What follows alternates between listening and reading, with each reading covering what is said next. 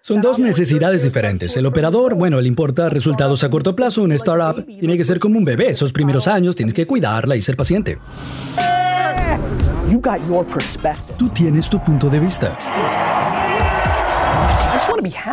Yo solo quiero ser feliz. ¿Tú no? Mark Lowry, presidente y CEO de Walmart US E-Commerce y también fundador de Jet.com y su CEO y también emprendedor en serie. Mark fue nombrado en 2016 para liderar Walmart, la parte de e-com, cuando su compañía Jet.com fue adquirida y en este papel aceleró el crecimiento de e-commerce de Walmart, el alcance de clientes, liderando Walmart.com y también Jet.com. Y fue empresario del año de ENY y también entre las personas más inteligentes en tecnología por la revista Mark. bienvenido, Mark. Nos sentimos sólidos. Lo primero, te ves genial. ¿Estás compitiendo con Jerry Rice otra vez? No sé por qué te ves tan bien. No, no, lo que pasa es que en cámara no se ve el área de mi cintura COVID-19.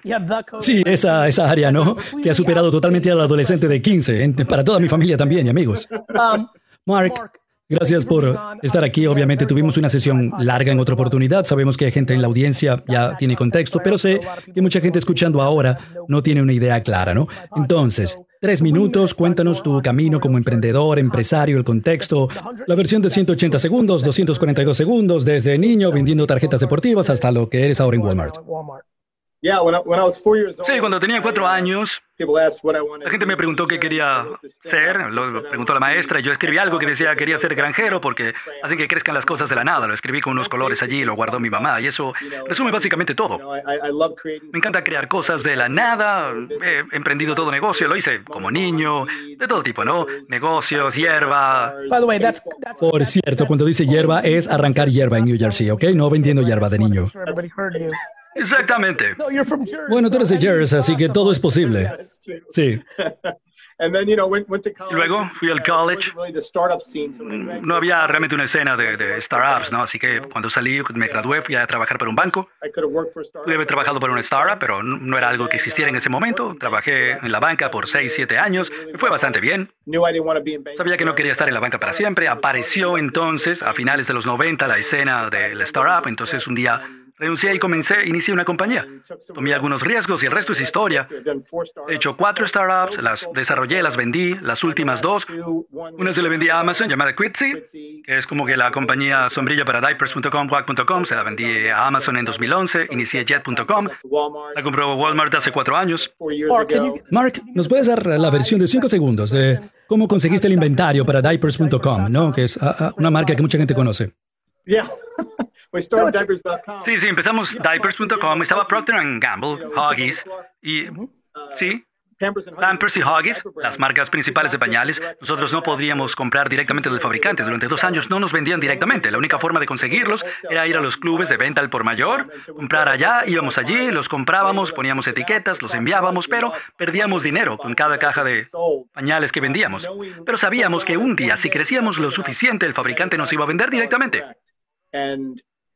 Y aunque eventualmente fue así, pero fue así solo porque el club de venta al por mayor, creo que era BJ's, nosotros les comprábamos todas las cajas de pañales, todas, y se frustraron, se sentían frustrados y llamaron al fabricante y les dijeron, puedes venderle directamente, porque nos están comprando todo.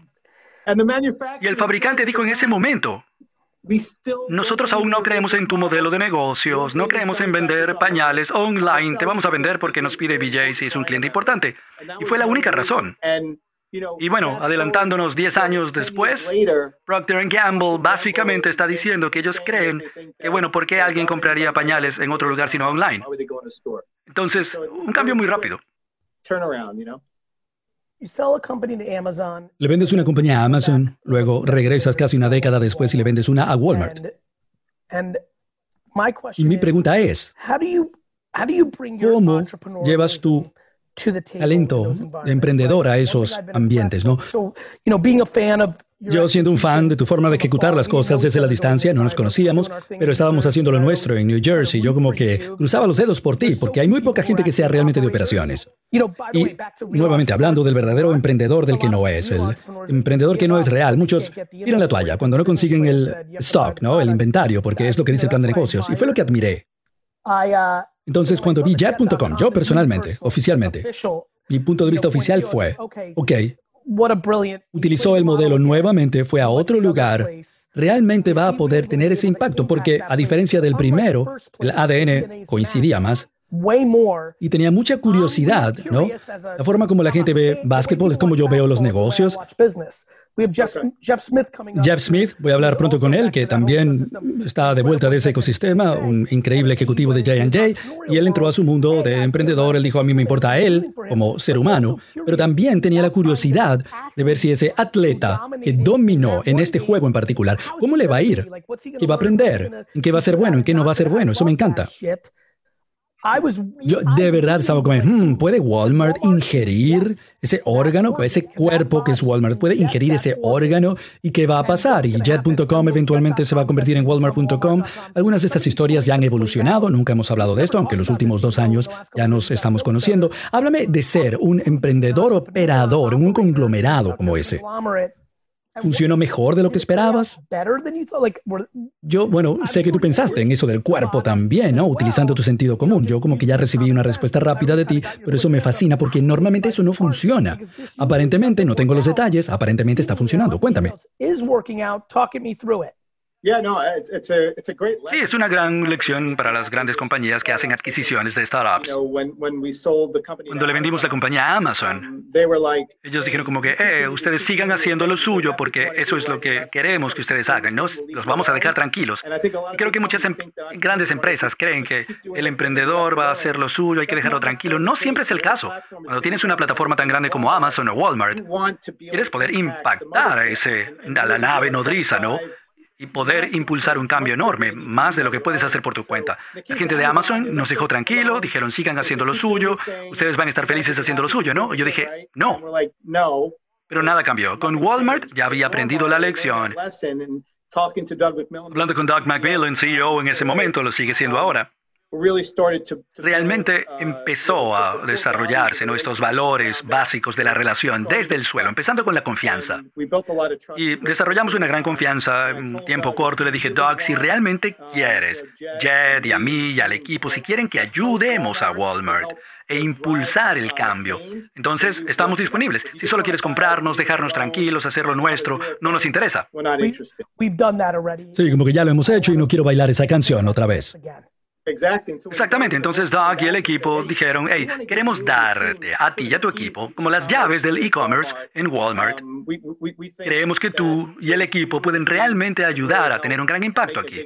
creo que esa fue la clave, tan simple como eso, básicamente darnos a nosotros el poder y al equipo para crear ese cambio. Sí, obviamente un poco más difícil. ¿Y cómo sientes que va ese cierre de la brecha entre Amazon.com y Walmart? Yo creo que está progresando muy bien. Aún hay una gran diferencia allí, pero si vemos dónde estábamos hace cuatro años versus dónde estamos hoy, estoy bastante orgulloso del progreso que ha logrado el equipo. ¿Dónde has avanzado más de lo que esperabas? Yo eres un tipo inteligente, realmente he llegado a admirarte mucho, ¿no? ¿Dónde has avanzado más de lo que esperabas y dónde se han quedado cortos, ¿no? De lo que esperabas hace 48 meses. Eh, si entráramos a una máquina del tiempo, nos tomáramos una copa de vino. Bueno, como emprendedor empresario no quiero, no quiero decir que nos quedamos cortos, ¿no? Realmente tenía aspiraciones muy grandes, muy audaces, osadas, ¿no? Para, para mí, para el equipo cuando empezamos, como apuntar a las estrellas para aterrizar en la luna, ese tipo de cosas.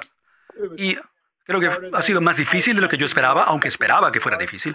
Es, es difícil, es duro, es difícil mover ese portaaviones y cambiar la dirección. Con eso dicho, me sorprende cuánto hemos podido innovar dentro de esta compañía tan grande. Empezamos esto llamado Store Number 8, que es como una sombrilla, ¿no? un paraguas para startups dentro de Walmart. Y hemos desarrollado unas cuantas que son totalmente de Walmart y las hemos metido de vuelta en el negocio. La gran lección, y lo recomiendo para cualquier gran compañía, es difícil crear una startup dentro de un negocio cuando están siendo manejados por los operadores del negocio. Imposible. Son dos necesidades diferentes. El operador, bueno, le importa resultados a corto plazo. Una startup tiene que ser como un bebé. Esos primeros años tienes que cuidarla y ser paciente. Sí, exactamente. Si puedes hacer la parte, darle capital y dejar que funcione como un startup. Y en un par de años, cuando obtenga tracción, el negocio levanta la mano y dice, sí, yo quisiera que eso fuera parte de mi negocio. Ok, toma, llévatela, llévate a los ganadores. Y ha funcionado muy bien. Hemos desarrollado algunos negocios que los hemos metido de vuelta en el negocio. Y creo que el delivery en las, en las casas, en los hogares, es entregando directamente a la gente neveras, ese tipo de cosas. Creo que el lanzamiento de Walmart Plus, creo que fue una forma de Walmart aprovechar esos activos que solo, y lo que solo Walmart tiene. What um, what's your biggest learning ¿Cuál es tu mayor aprendizaje a partir del COVID? Realmente quiero entrar en tu mente por un momento, ¿no? ¿Cuál fue tu mayor descubrimiento, hallazgo, sorpresa y tu mayor reafirmación? Como que, oh, yo no vi aquello y, oh, esto es genial y aquello de yo lo sabía, yo lo sabía y mira lo obvio que es ahora. La verdad, desde el principio, en marzo, diría yo, como me empezó a fascinar la situación de la pandemia, en el sentido de que desarrollé como mi propio modelo de lo que iba a pasar. Oh, sí, sí, sí, yo recibí esos mensajes. Fue una cosa brutal. Yo dije, wow, Mark está mucho más en la matemática de lo que yo pensaba. Fue genial. Se me había olvidado, ¿ok? Fue súper importante. Sí, yo empecé en todo esto de los negocios a través de la matemática. Sí, soy un nerd de la matemática. Así empecé, matemática. Um, Pero pensé que estabas oxidado. Creo que sí lo estaba. Uh, Pero a veces tienes que como profundizar. Yo estaba leyendo todo tipo de cosas. Todo el mundo estaba utilizando, diciendo cosas contradictorias. No sabías qué creer. Yo sentí como que este es un momento para realmente entrar en profundidad, crear un modelo y tratar de entenderlo. Y creo que fue una, muy útil para muchos propósitos, para entender lo que iba a ocurrir, cuándo y cuáles eran los riesgos y oportunidades. Creo que fue una gran lección en simplemente saber cuando realmente profundizar en algo. Pasa en los negocios todos los días. Estás en una posición de liderazgo y normalmente estás, estás como una milla en el cielo, ¿no? Y de vez en cuando tienes que saber cuándo bajar y profundizar. Fue una gran lección para mí al hacer eso. Tenía un punto de vista diferente con respecto al COVID, tenía algo más de conocimiento de lo que estaba pasando, a dónde iba. ¿Y qué tal la mayor afirmación? ¿Qué reafirmaste? ¿Qué viste de comportamiento del consumidor? ¿Qué dijiste? Sí, y me encanta que otra gente lo vea ahora también. Sí, bueno, con el comercio electrónico, ¿no? El e-com lo ha traído adelante, quizá lo adelantó unos 3, 4 años, y eso va a seguir pasando. Pero hay muchos hábitos nuevos que la gente ha formado como resultado de esto, tendencias que iban a ocurrir de forma natural, pero iban a tomar más tiempo. Y creo que en muchas industrias vas a ver eso, se está viendo, y poder reconocer esas oportunidades es una clave para cualquier emprendedor que quiera tener éxito en los negocios, ¿no? ¿A dónde va el balón en lugar de dónde estaba? Mark, muchas gracias. Gracias por tomar este tiempo y resolver los problemas eh, técnicos que tuviste al principio para poder hablar con nosotros. Gracias por tu tiempo. Gracias, Gary. Fue divertido.